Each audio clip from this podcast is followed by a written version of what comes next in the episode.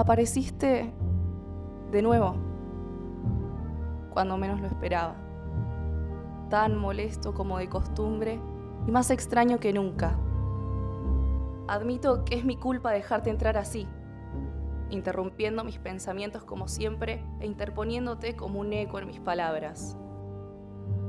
Voz que retumba en mi cabeza proveniente de un hombre cuyo nombre mis labios no quieren pronunciar. Causante de todos mis problemas, intenté tirarte, lo juro.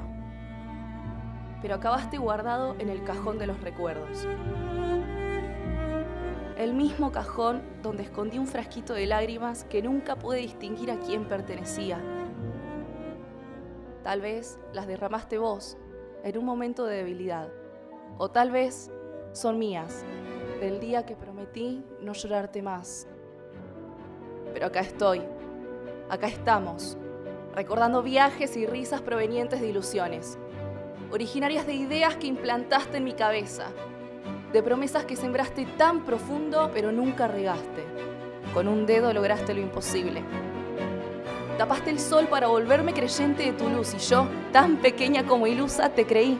Fiel a tu palabra, te agarré la mano y me guiaste por un camino oscuro contrario a lo que tu religión prometía. Intenté convencerme diciendo que la adversidad dura solo un día y que al final llegaríamos a un callejón sin salida. Pero igual nos quedamos nos quedamos quietos e hicimos del frío nuestro hogar. Vos pintaste con tu magia de cartón un mundo nuevo en el que me convenciste de tu poder interior, aunque te olvidaste de enseñarme a desarrollar el mío.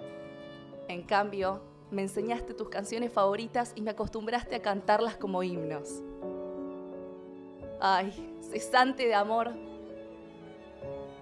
Un día te excusaste detrás de compromisos y una melodía anunció tu partida dijiste que tu rumbo era el cielo, pero que no olvidarías que acá se vive mejor, que en el suelo se vive mejor, que conmigo vivías mejor y que contigo yo estaba mejor.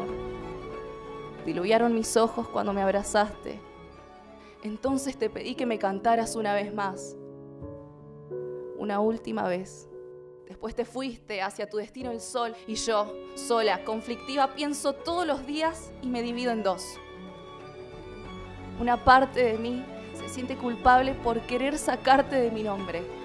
Se siente culpable por no hablarte ni permitirme pronunciar el tuyo. Y la otra, mi otra parte te odia.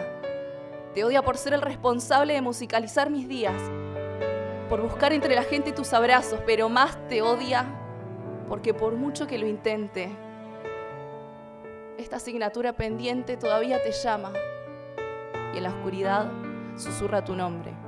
Papá.